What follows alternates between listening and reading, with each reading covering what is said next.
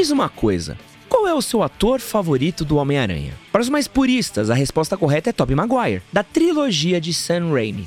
É claro. A ideia é que ele é um Peter Parker mais nerd, como aqueles que a gente vê nos quadrinhos originais do Stan Lee, e seus filmes são muito bons. Logo, ele é o melhor Homem-Aranha.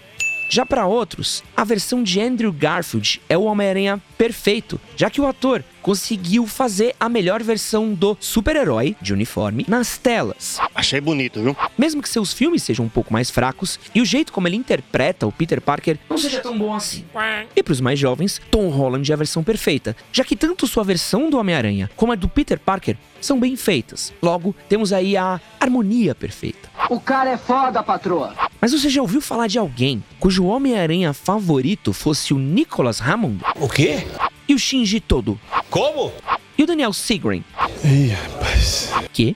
Você é fã do Homem-Aranha e nunca ouviu falar de nenhum deles? Nunca nem vi. Então hoje, nós mergulharemos a fundo no Aranha-Verso para falar dos Homens-Aranha live action que você nunca ouviu falar e o que eles têm a ver com a Mulher Maravilha, com o Power Rangers e o Transformers. Sejam bem-vindos a mais um Wikipod, o seu podcast biográfico com histórias fantásticas, gravado diretamente da Pod 360. Meu nome é Edson Castro e eu queria pedir para você ajudar a gente na divulgação desse podcast. Compartilha ele num grupo de WhatsApp de amigos seus e vê qual deles conhecia esses Homem-Aranha que a gente vai falar a respeito.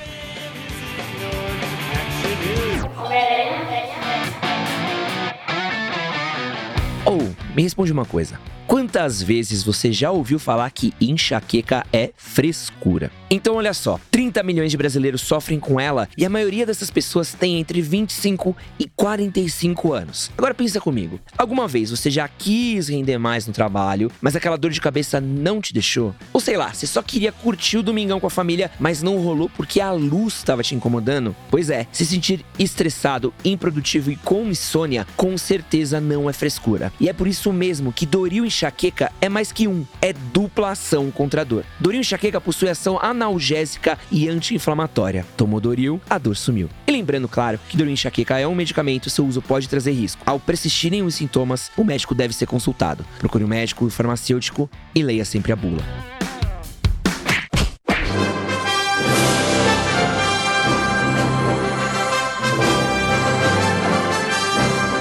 Adaptações de super-heróis para séries de TV ou filme não são coisa nova. Nos anos 50, o Superman fez um relativo sucesso com seu programa de TV que era patrocinado pela sucrilho Kellogg's. Mas poucas obras viram tanto sucesso na TV como foi a adaptação do Batman em 1966. O seriado fez tanto sucesso, mas tanto sucesso, que atores famosos praticamente imploravam para estar na produção como vilões.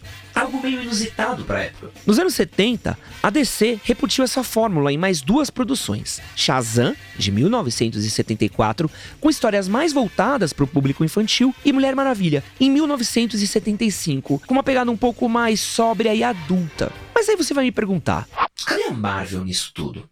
Pois bem, a Marvel tava literalmente dando bobeira. Como é que é? Apesar de ser uma campeã absurda de venda nas bancas, a Marvel ainda não tinha conseguido fazer uma migração decente dos quadrinhos para televisão. Mais perto que ela tinha chegado na década de 70 foi em Spidey Super Stories de 1974, que era um quadro voltado para o público infantil e um programa que era uma espécie de Bom Dia e Companhia gringo. Nele passavam diversos desenhos animados e entre cada um dos desenhos apareciam algumas sketches uma delas protagonizada pelo Homem-Aranha. As histórias eram super curtinhas, bem no estilo Vila Sésamo, feitas apenas para preencher o espaço livre entre os desenhos animados e ensinar coisas para pequenas crianças. Nessa versão, ele era interpretado pelo dançarino Danny Seagram e não falava. Ele se comunicava apenas por balões de fala, como uma forma de incentivar as crianças a lerem mais. Os seus vilões eram bandidos do dia a dia que roubavam bolsas, carteiras, instrumentos musicais, atrapalhavam aulas na escola e ele chegou até mesmo a enfrentar um muro que impedia um jogo de beisebol de acontecer. Mas faz nem sentido o que eu vou falar, mas o muro tem olhinho, perninha, ele se mexe durante a série, assim. É. Vale a pena buscar isso daí no YouTube, que é muito doido. Tô chapado até agora com essa porcaria. E olha, apesar de ter um estilo visual muito interessante, já que ele se assemelha muito perto do que é uma história em quadrinhos, essa produção estava bem longe do que os fãs da Marvel realmente queriam ver. Spider-Man, where are you coming from, Spider-Man. Nobody knows who you are. Today's episode Spidey up against the wall. Em 1977, a Marvel finalmente começaria sua jornada pelas séries live action na televisão. Aleluia! Foi nesse ano que o Stan Lee vendeu os direitos de alguma de suas obras para CBS e alguns outros canais de televisão. Entre as obras vendidas estavam algumas de suas criações mais bem-sucedidas, como o Doutor Estranho, Capitão América, o Hulk e, claro, o Miranha. Miranha, melhor super-herói que tem, Miranha. A produção do Hulk, a primeira a ser executada, foi um sucesso absurdo, emplacando quase cinco temporadas e uma série de filmes para TV. Já do Homem-Aranha. Já começou na treta. Homem-Aranha? Homem-Aranha?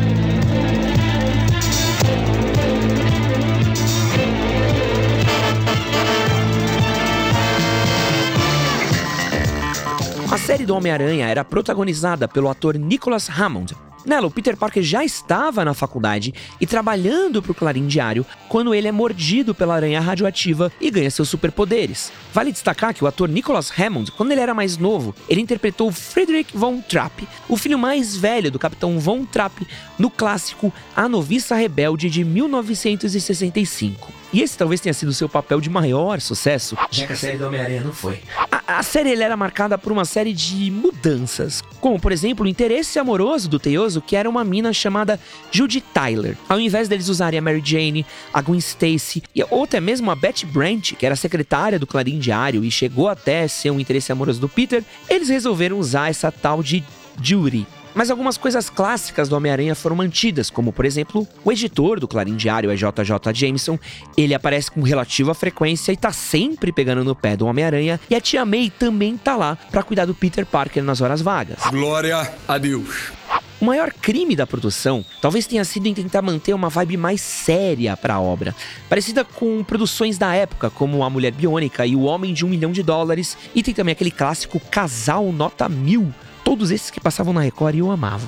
Eu também. A mudança mais sentida estava no jeito do Peter Parker e do Homem-Aranha. Ele era muito mais sério e sisudo do que aquele bem-humorado personagem que se tornou tão popular nos quadrinhos e a gente aprendeu a amar. Essa pegada gerou confrontos constantes entre o diretor da série, o Daniel R. Goodman, e o Stan Lee. A produção chegou até que ter uma audiência decente enquanto era transmitida, mas a CBS decidiu cancelar a série após duas temporadas porque achava ela muito cara e que ela não tinha audiência suficiente entre o público adulto.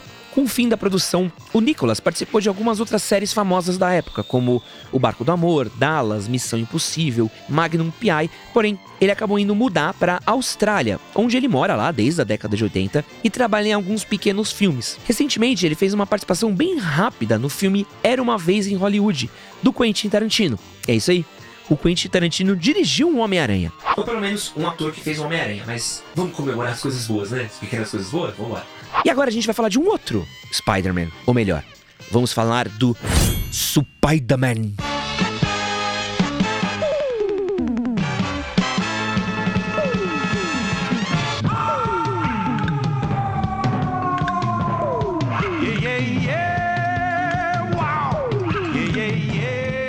Maluco, sente que música de abertura maravilhosa. Ô, editor, deixa ela tocar um pouquinho mais, vai. Vamos vamo, vamo curtir junto essa, gente.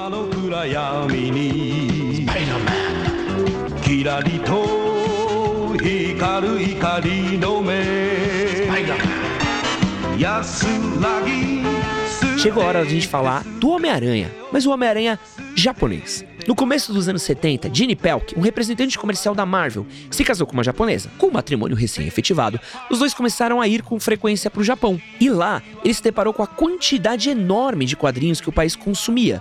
Os mangás, que era consumido tanto por crianças, mas como por adultos também. E o que realmente assustou ele foi o fato de que não existia nenhum quadrinho americano sendo vendido no Japão, o que poderia ser uma grande oportunidade para a editora. Foi assim que a Marvel e a Toei fizeram um acordo: publicar personagens americanos no Japão e publicar personagens japoneses nos Estados Unidos. Assim, em um mundo sem internet, os personagens famosos no Ocidente ganhariam fama no Oriente e vice-versa. E o primeiro escolhido para isso foi um dos personagens mais bem-sucedidos da editora, o Homem-Aranha. E em 1978, estreou na TV japonesa o seriado do Miranha. Mas claro que tiveram que ser feitas algumas pequenas mudanças. Ah, pequenas não, ah, algumas grandes. Bem grandes. Grandes feito tipo um robô gigante.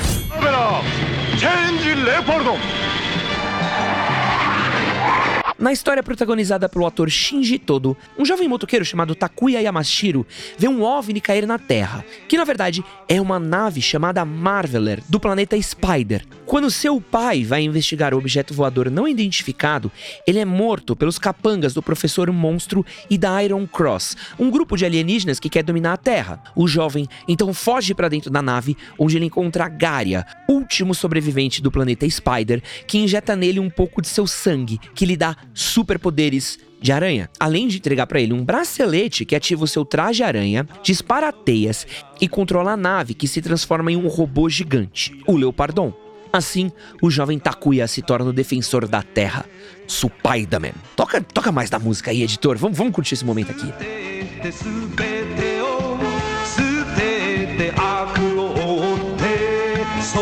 て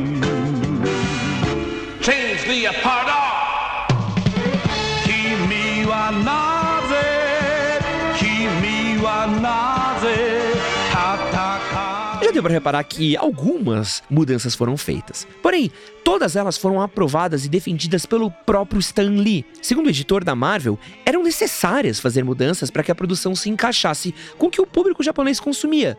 A primeira adição foi o robô gigante. O Japão vivia um boom na cultura dos mechas, onde seriados com robôs gigantes eram bem populares. Porém, essa foi a primeira vez que um super-herói japonês entrou em um robô gigante. Acontece que quando o Aranha foi lançado, os japoneses tinham o conceito do Ultraman, um herói japonês que fica gigante, o Kamen Rider, um super-herói japonês em tamanho normal, ou a pessoa normal que tinha um robô gigante como aliado. Essa parada de você ter um super-herói que entra num super robô para enfrentar um inimigo gigante era até que uma novidade bem transgressora para a época. A decisão foi tão acertada que a venda dos bonecos do Leopardon foram um sucesso gigantesco, mesmo que a série não tenha tido a mesma repercussão. Esse sucesso foi tão grande, mas tão grande, que incentivou a Toei a colocar robôs gigantes em praticamente todos os seus seriados de super-heróis, os Tokusatsu.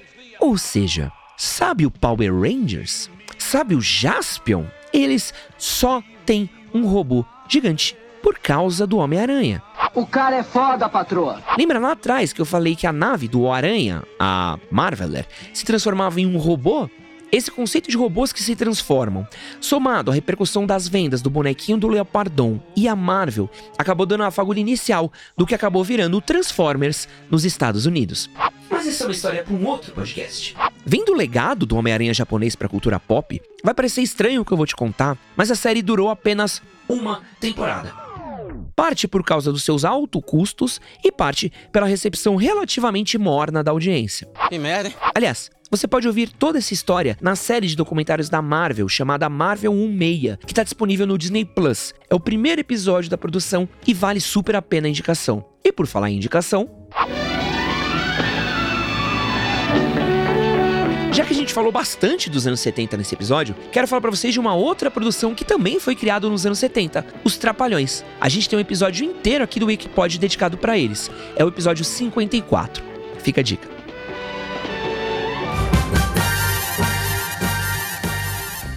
Terminar nossos causos do Homem-Aranha, eu quero falar aqui de um desenho animado relativamente desconhecido. Se você cresceu nos anos 90, você deve ter assistido ao seriado animado do Homem-Aranha, que veio na mesma época dos X-Men e o desenho do Batman. Se você cresceu antes disso, você provavelmente viu uma série animada com uma animação um pouquinho mais travada, mas super icônica, que era quase uma reprodução dos quadrinhos do herói e cuja trilha sonora clássica Spider-Man, Spider-Man, does whatever a spider can.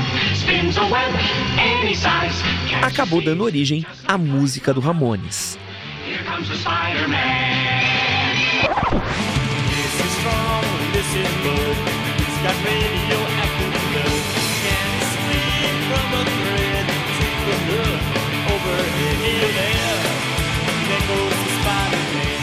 partir dos anos 2000, tivemos várias animações. Homem-Aranha Sem Limites, onde ele tá no futuro, Spectacular Spider-Man, a minha favorita, Ultimate Spider-Man, teve aquela animação horrorosa em 3D que era exibida na MTV, mas a que eu quero te contar agora talvez seja a mais bizarra de todas. Homem-Aranha e seus amigos.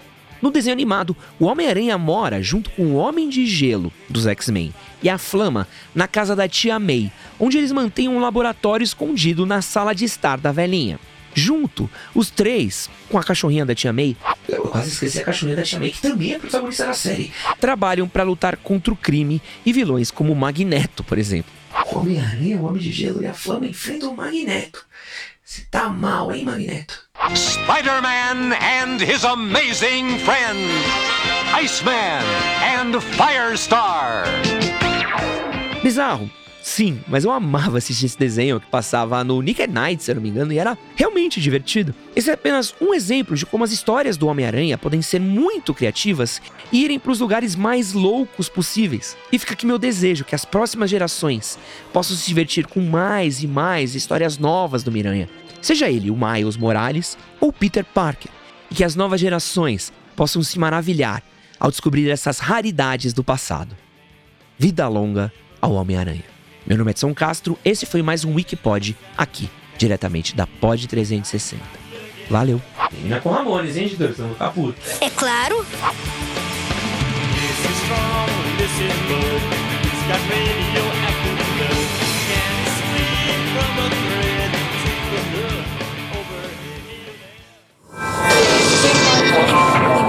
Wow.